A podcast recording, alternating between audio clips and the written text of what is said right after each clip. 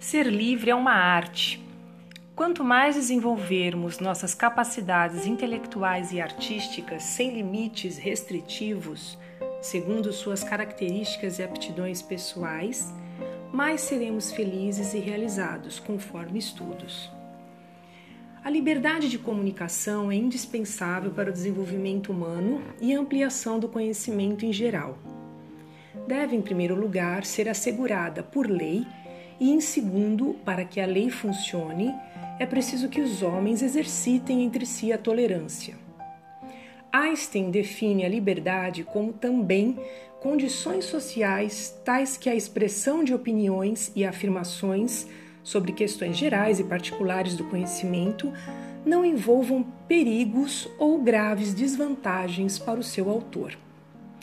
Essa liberdade de espírito na reflexão do pensador consiste na independência de pensamento em relação às restrições provocadas por preconceitos sociais e autoritários, e também em relação às rotinas e hábitos de um modo em geral. Ele acrescenta, inclusive, que é preciso que todos possam ter seu desenvolvimento espiritual garantido, se assim desejarem. E para tanto é preciso tempo disponível o homem não deve ser obrigado a trabalhar as necessidades da vida numa intensidade tal que não lhe reste tempo nem forças para atividades pessoais. Por acreditar nos avanços tecnológicos, Einstein adianta em seu texto que esses avanços tornariam possível tal tipo de liberdade se o problema de uma divisão justa de trabalho fosse resolvido. Adaptando para os dias atuais, seria como dizer que, com o passar dos anos, o homem devesse ter sua, devesse ter sua jornada de trabalho naturalmente reduzida. Escritos da Maturidade, editora Nova Fronteira, 1940. A comunicação já está presente, incutida na arte.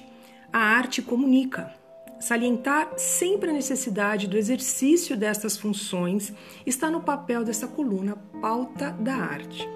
Nasci em berço de artistas e cidade de artistas. E sei o quanto me faz melhor, me fez melhor e me salvou. Me entregou um horizonte maior, assim como quando viajamos, e a concepção de vida muda.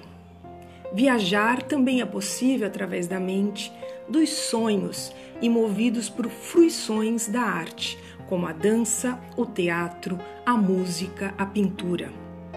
Estamos no mesmo local e parece que planamos em outro, por instantes vividos com a arte.